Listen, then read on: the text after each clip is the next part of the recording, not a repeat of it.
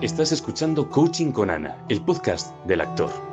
Un espacio donde encontrarás herramientas que te permitirán vivir de lo que amas, sin morir en el intento. Luces, cámara, toma acción.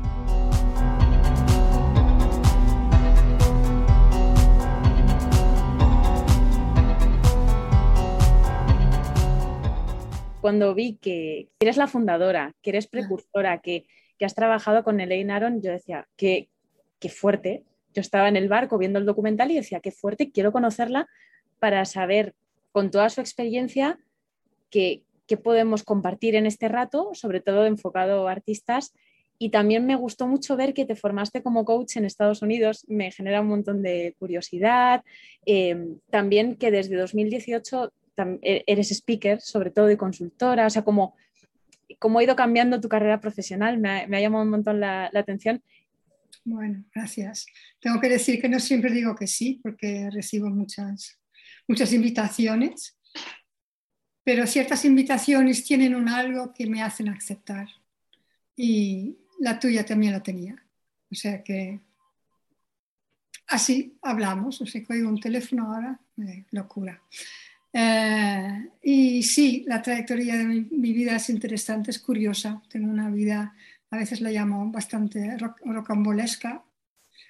Y, y creo que finalmente he llegado a hacer lo que me tocaba hacer en esta vida. O sea que a veces dura mucho, ¿no? Hasta que llegas a, a, lo que fue la intención de, de, tu vida. Por lo menos creo que las cosas una intención. Y, dándote cuenta de que has llegado a la intención, ¿cómo, cómo lo definirías?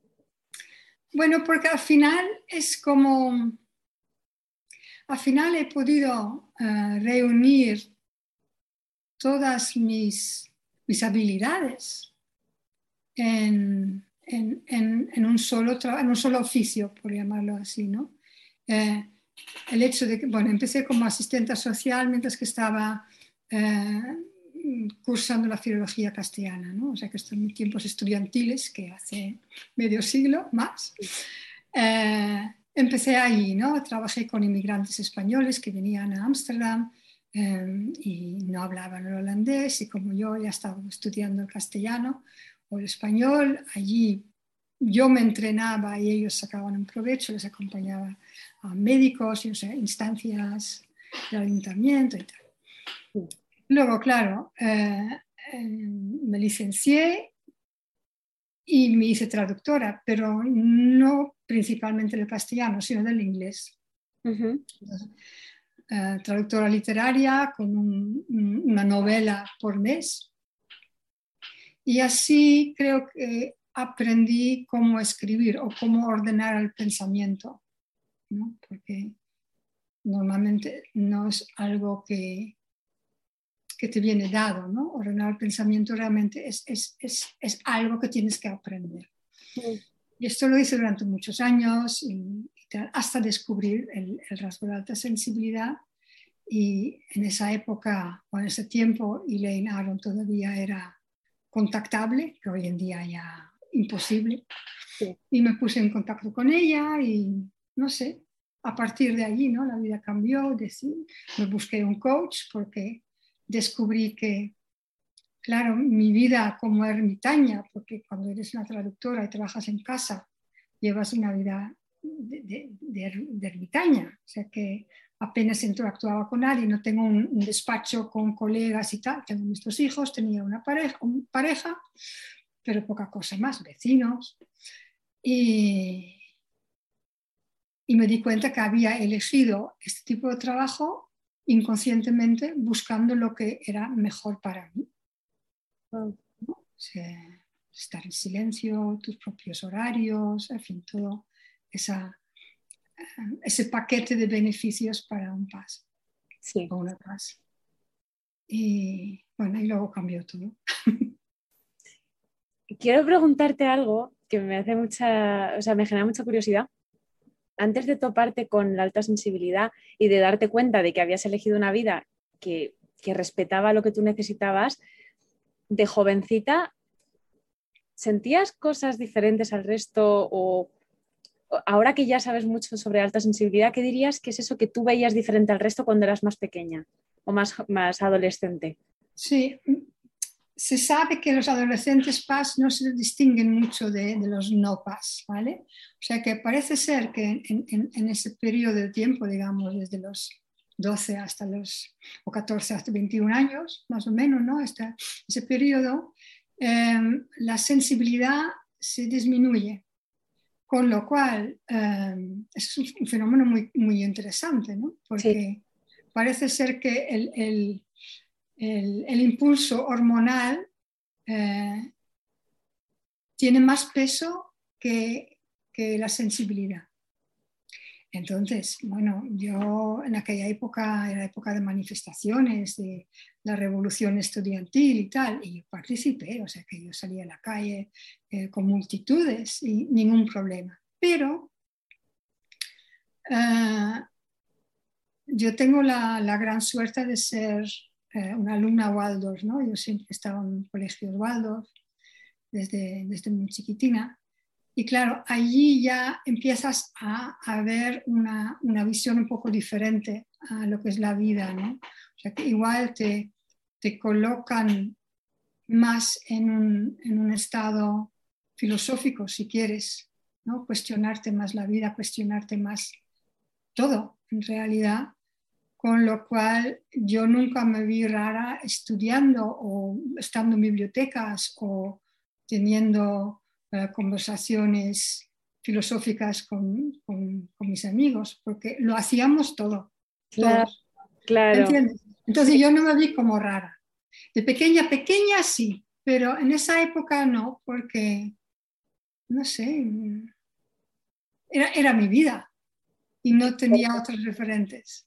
De pequeña, pequeña sí, porque, claro, mm, justamente yo pensaba que esto era porque yo tenía que hacer un viaje largo a mi colegio, pero este es mientras que los chicos y chicas de mi barrio iban al colegio de barrio.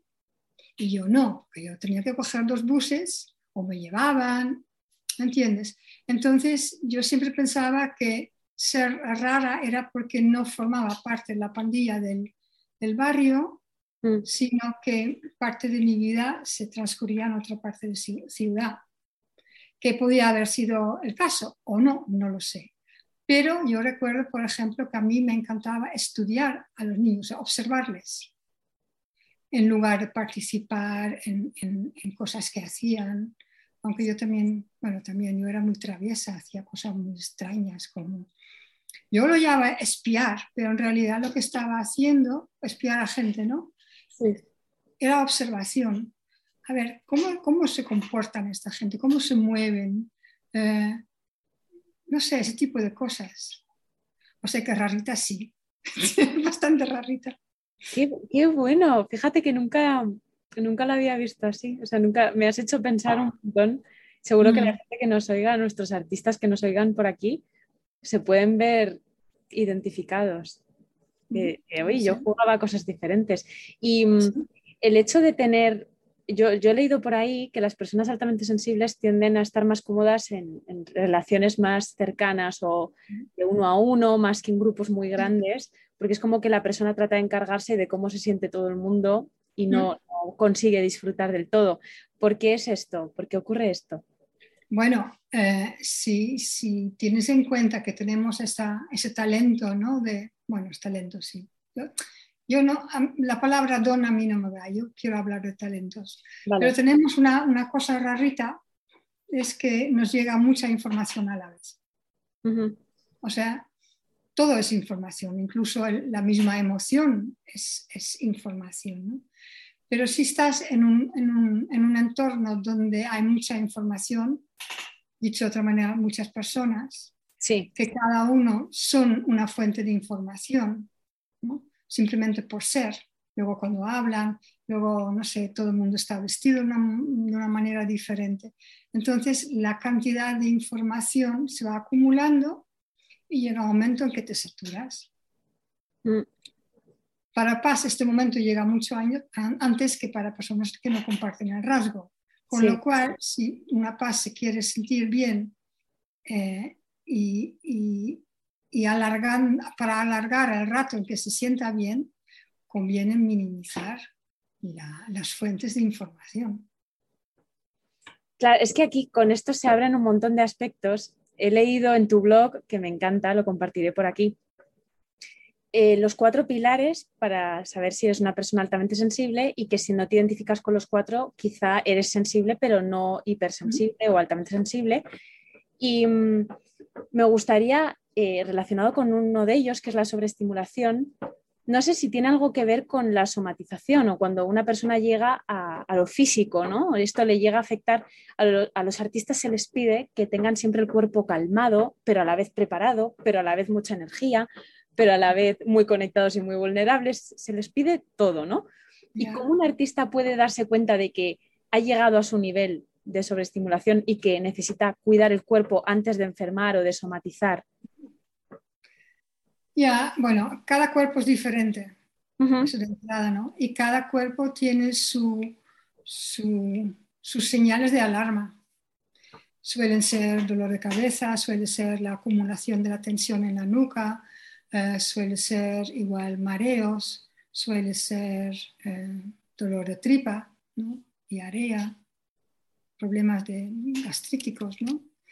Em, o sea que cada cuerpo es diferente. Hay gente que que, bueno, es igual, no entramos, cada cuerpo es diferente, pero lo que tenemos en común es que, porque esto todos son fenómenos de estrés, ¿no? O sea, señales de estrés. Lo que tenemos todos en común es el, que el estrés, y sobre todo el estrés que perdura en el tiempo, nos hace más sensibles la sensibilidad que normalmente tenemos es una sensibilidad que podemos abarcar porque siempre hemos, vivido con ello. Entonces, eh, lo sabemos, no hay nada nuevo. Pero cuando te das cuenta que te empieza a molestar el tráfico, cuando te empieza a molestar la luz, donde antes, bueno, sabías que estaba allí y no te gustaba, pero ahora empieza a molestar. Estos son señales de que estás cerca de, de, un punto delicado. Mm. Y, hay que frenar. Hay que frenar sí o sí, hay que desconectar, hay que parar los estímulos y, buscar tranquilidad, sea como sea. ¿Mm? ¿Reconoces algo de esto? Eh, todo, muchísimo. Fíjate, yo te voy a contar una cosa un poco rara que me pasó. rara, digo rara porque hasta que no me pasó, yo no me acordaba ni de que tenía ese órgano en mi cuerpo. Tuve una pancreatitis.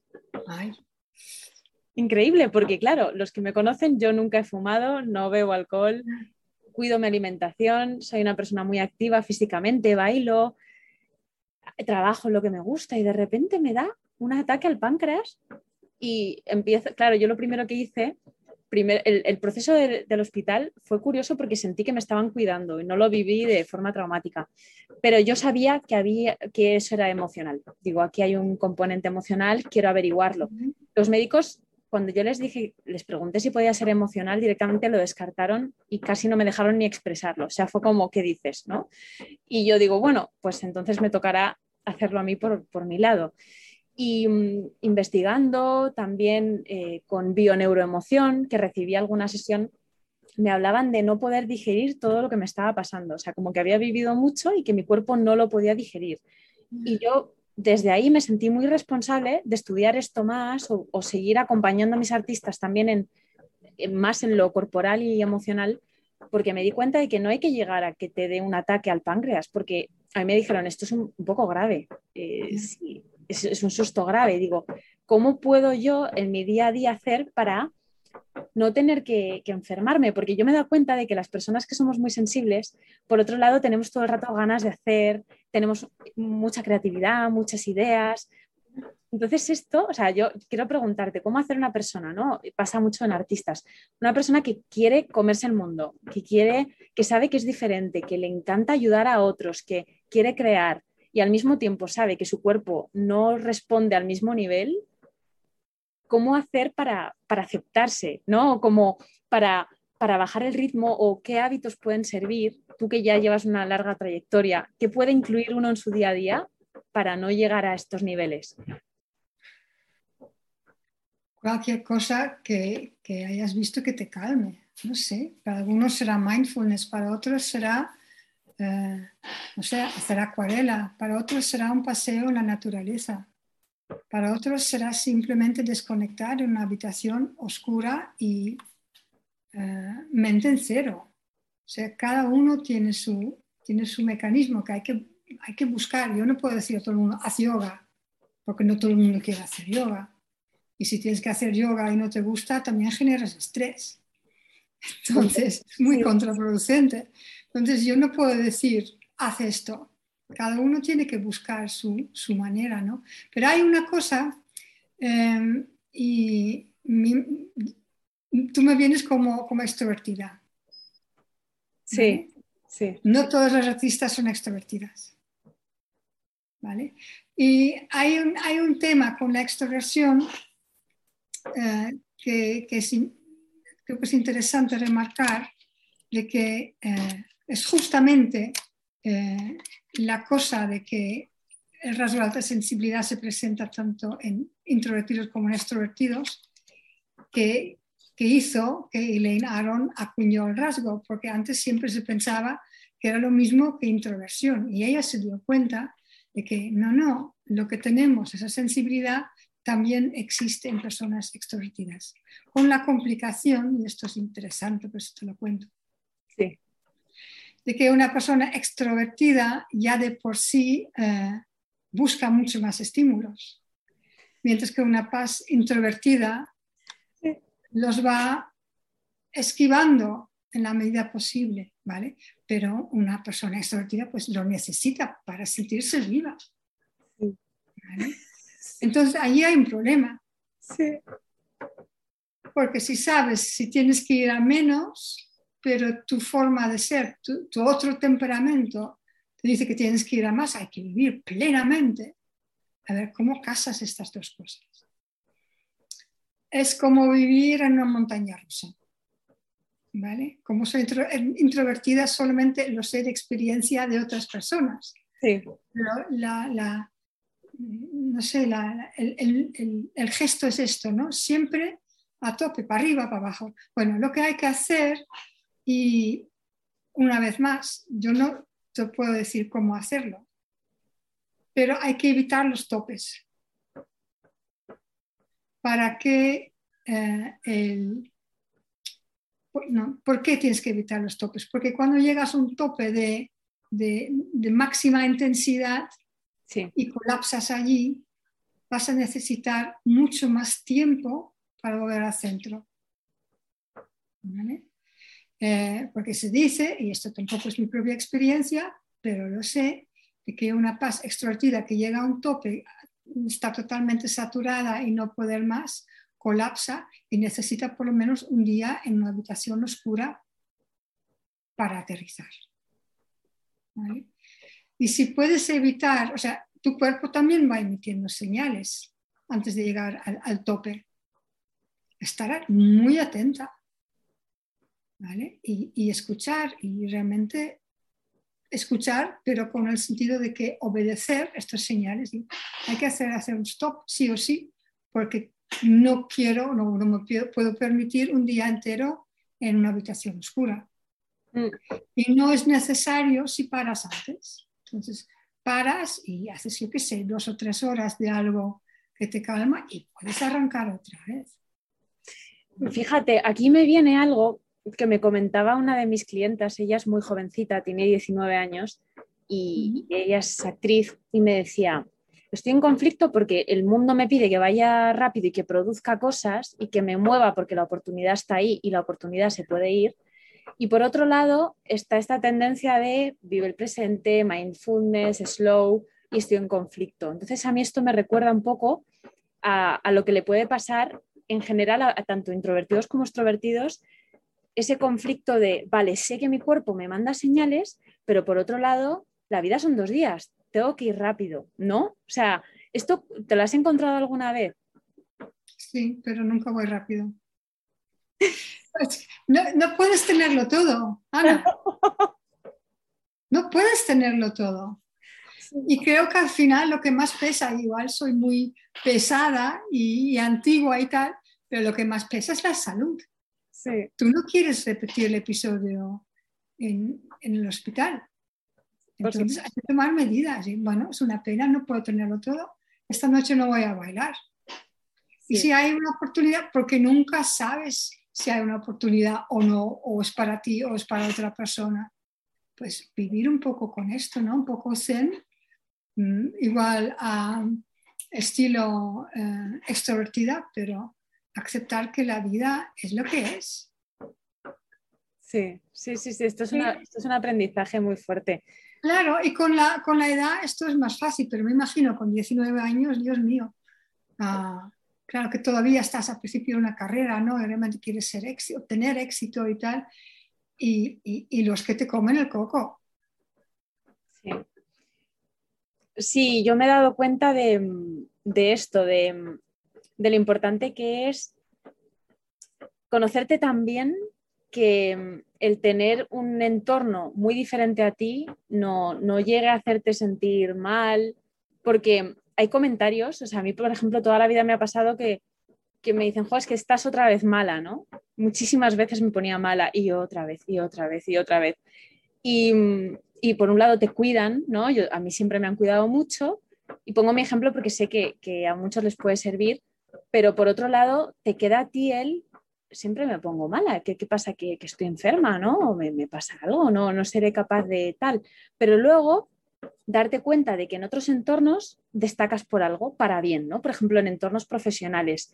Y ahí creo que, que la confianza a veces o sea, yo, yo, lo he visto también en artistas que por un lado se les llama como egocéntricos porque tienen mucha confianza en sí mismos, porque saben que son especiales, porque saben que tienen ideas que otros no tienen o que um, tienen talentos que otros simplemente no tienen, pero por otro lado les da miedo llegar a triunfar porque no saben si su cuerpo va a poder tolerarlo o su sensibilidad va a poder tolerarlo. Entonces, tienes tú esta frase que dice que lo, lo importante es... Eh, poder aceptar tu sensibilidad, no, no rechazarla, ¿no? No, no. Me gustaría que nos hablaras de eso, es que, porque me parece muy importante. Sí, sí. Bueno, ante todo llegar a un autoconocimiento y esto implica si eres sensible, tu alta sensibilidad y respetarlo. Mm. Y a partir de allí lo puedes um, incorporar ¿no? en tu forma de ser, porque si sabes que forma parte de tu ser, o sea, cada cosa que se reprime se hace más fuerte. Mm. Es el típico ejemplo que tienes una pelota y lo mantienes por debajo del agua, cuanto más tiempo lo reprimes, lo sueltas y ¡pua! Sale, ¿no? Entonces, no, reprimirlo es, es, es, peligroso incluso. Mm. O sea que esto nunca lo haría. Lo acepto, sé que soy así, ¿y ahora qué? ¿no? Esto será la, la gran pregunta. Pues investigar qué puedes abarcar, hasta dónde puedes ir, en qué ritmo, qué te va bien, que no te va bien. Yo creo que un gran ejemplo de un artista eh, paz es Silvia Marceau. Ella es requete paz y sabe dosificarse muy bien, ¿no? Está mucho tiempo fuera, pero también eh, tiene mm, periodos de desconexión. Eh, comer bien, por ejemplo, bio, si puedes dejar cuando tú no has bebido ni has fumado, has dicho antes, pues perfecto, aunque yo sé que en estos ámbitos eh, se suele beber y fumar igual también. O sea, esto es nocivo. Date cuenta que cada sustancia, eh, para bien y para mal, eh, o sea, tu cuerpo también es sensible. Todo lo que vas ingiriendo tiene su efecto. Para mí no me suele doler la cabeza, ¿vale? Pero las pocas veces que me duele la cabeza y que me molesta, tomo 100 de paracetamol. No más, y no es más que suficiente. Porque la sensibilidad que tenemos de cara a sustancias es la misma que tenemos a, a lo que es el entorno. O sea, todo nos afecta más, para adentro, para afuera. Es tenerlo claro y, y aceptarlo. No, no estás enferma, la sensibilidad es algo muy normal. No sé si ya has comentado en algún sitio que este rasgo es algo de una de cada cinco personas nace con este rasgo, o sea que es común. Sí. Y es justamente eh, en, las PAS que encontramos artistas, encontramos gente con ideas innovadoras, eh, inventores.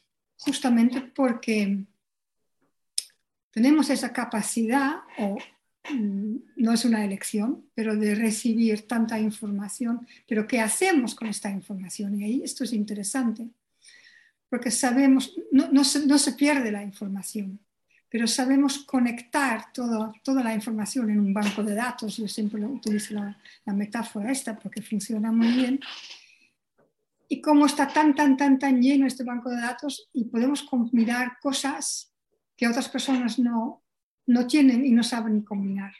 Mm.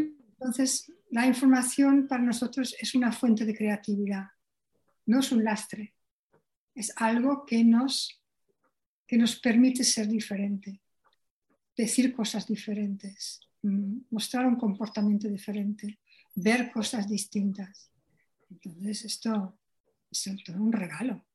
Pero hay que saber valorarlo como regalo y no como lastre, no como algo, un castigo, Una, una pregunta que tengo. He observado que muchos de mis artistas me piden eh, querer, o sea, quieren ser más ordenados.